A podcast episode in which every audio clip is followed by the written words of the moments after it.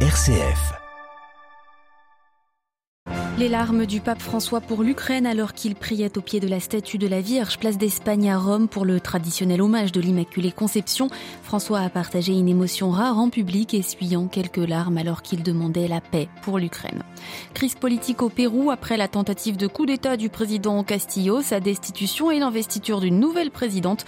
Nous faisons le point sur ces dernières 48 heures haut en couleur. Dans quelques jours, l'espace Schengen comptera un 27e membre au 1er janvier 2023.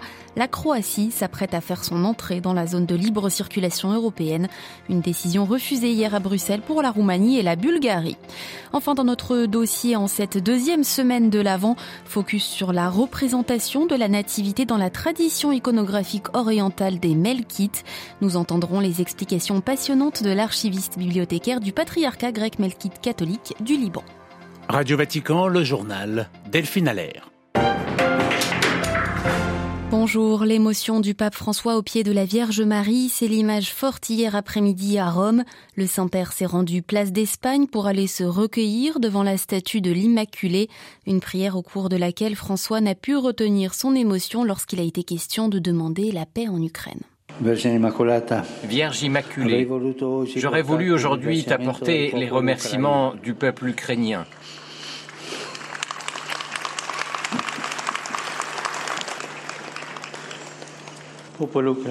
du peuple ukrainien pour la paix que nous demandons au Seigneur depuis si longtemps. Au lieu de cela, je dois encore t'apporter la supplication des enfants, des personnes âgées, des pères et des mères, des jeunes gens de cette terre martyrisée qui souffrent tant.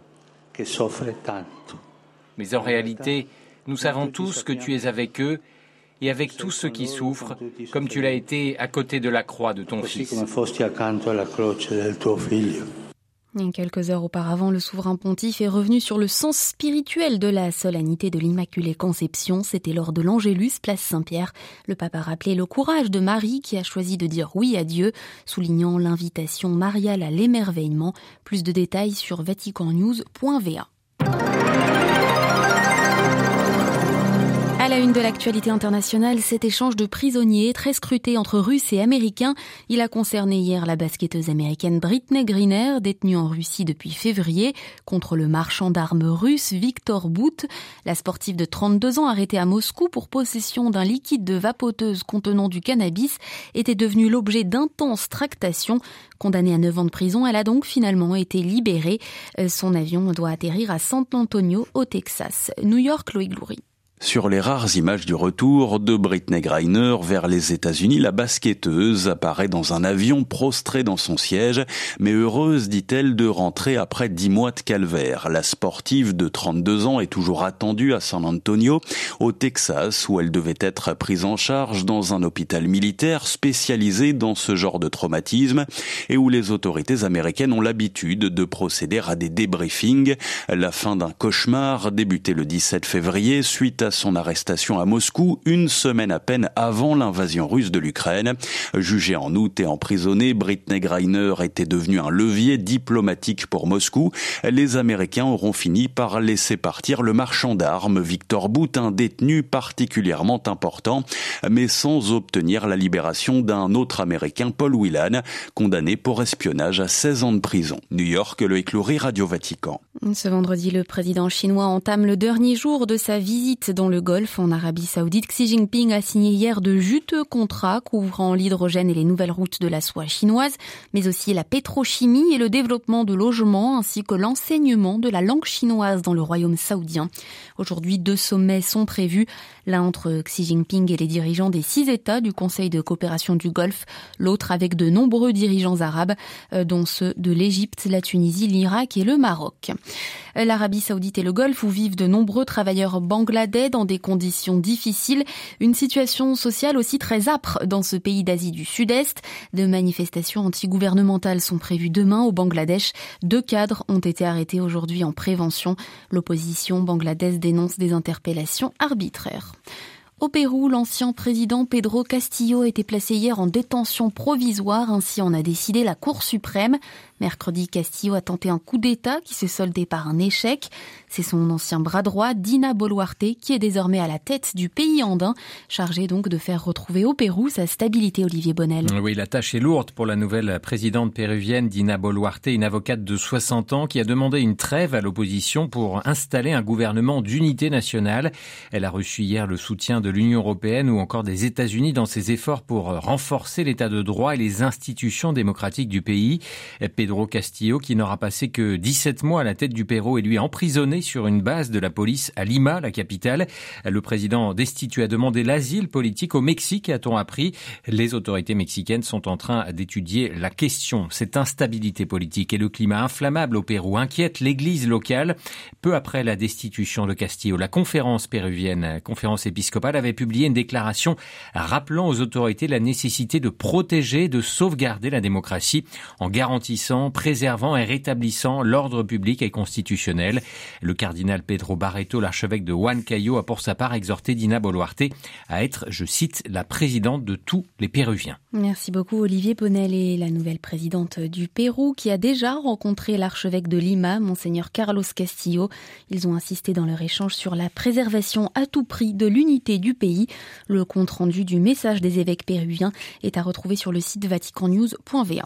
Israël non plus n'a pas encore euh, formé de gouvernement. Le Premier ministre Benjamin Netanyahou a demandé hier un nouveau délai pour trouver cette équipe de coalition. Les négociations euh, de son parti, le Likoud, achoppent avec les partis ultra-orthodoxes. La Croatie entre dans l'espace Schengen. Réunis à Bruxelles, les ministres européens de l'Intérieur ont donné hier leur feu vert à Zagreb pour adhérer à l'espace de libre circulation. Un vote à l'unanimité était nécessaire.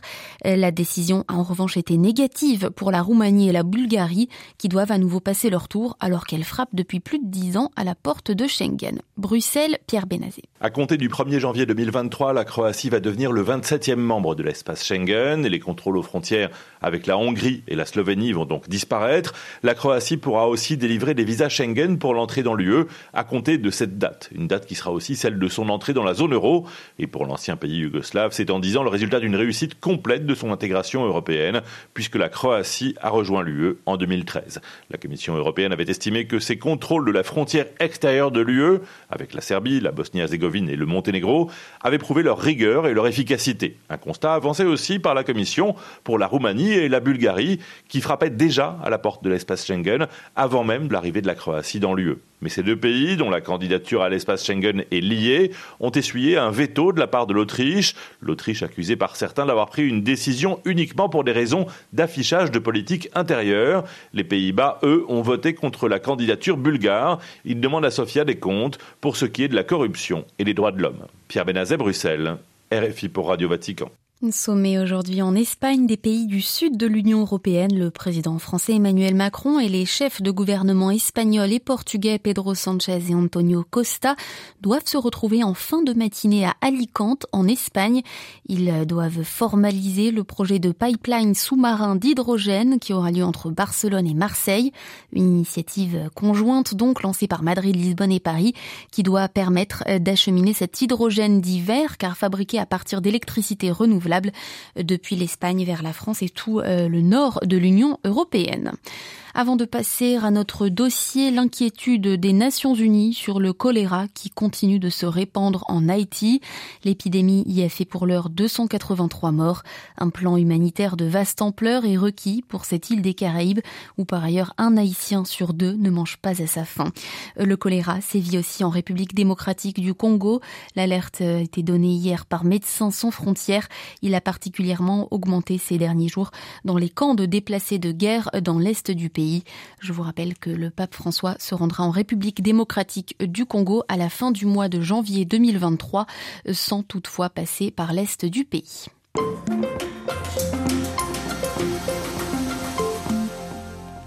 En cette avant-veille du troisième dimanche de l'Avent, retour dans notre dossier sur une tradition pluriséculaire des églises orientales, l'art subtil des icônes de la nativité.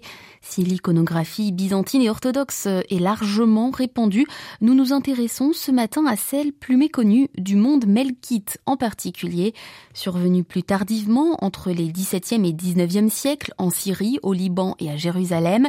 Les icônes melkites ont été façonnées par diverses influences artistiques euh, syro-antiochienne, arabo-islamique ou encore latine. Aujourd'hui abritées dans des monastères ou des églises du Levant, elles continuent d'être des pièces maîtresses de l'évangélisation par l'art. Charbel Nassif est docteur en histoire de l'art et en théologie. Il est actuellement archiviste bibliothécaire du patriarcat grec melkite catholique au Liban. Il nous éclaire sur le sens spirituel de ces peintures sur bois, véritable catéchisme de couleur. Pour le terme du monde melkite, on parle du 17e au 19e siècle. Si on veut parler un peu de la nativité, l'icône melkite a reproduit plus ou moins le même thème de la nativité qui s'est beaucoup progressé à travers les âges. L'art paléo-chrétien, tout d'abord, pour ceux qui sont à Rome, ils peuvent facilement aller visiter les catacombes de Priscilla ou de Domitille, où ils peuvent voir un thème qui est très proche de la nativité, c'est l'adoration des mages. Pourquoi on met ce décor ou cette sculpture? C'est pour dire que le Christ est né pas uniquement pour les Juifs, mais aussi pour les païens. Et si on met ça dans le contexte du IVe siècle, il y avait l'évangélisation, le christianisme est devenu une religion d'État, c'est pour dire que le Christ s'est incarné pour tout le monde. Par la suite aussi, on va trouver l'adoration des mages dans les sarcophages aussi, on en trouve au musée du Vatican, dans les mosaïques, on en trouve à Ravenne, à Saint-Apollinaire le Neuf. Et avec le temps, on a commencé à reproduire l'icône de la nativité pour avoir le modèle qu'on connaît aujourd'hui. Donc c'était un processus, c'était pas tout de suite. Pour les décrire, euh, quelles sont les caractéristiques des icônes melkites, en particulier celles de la nativité,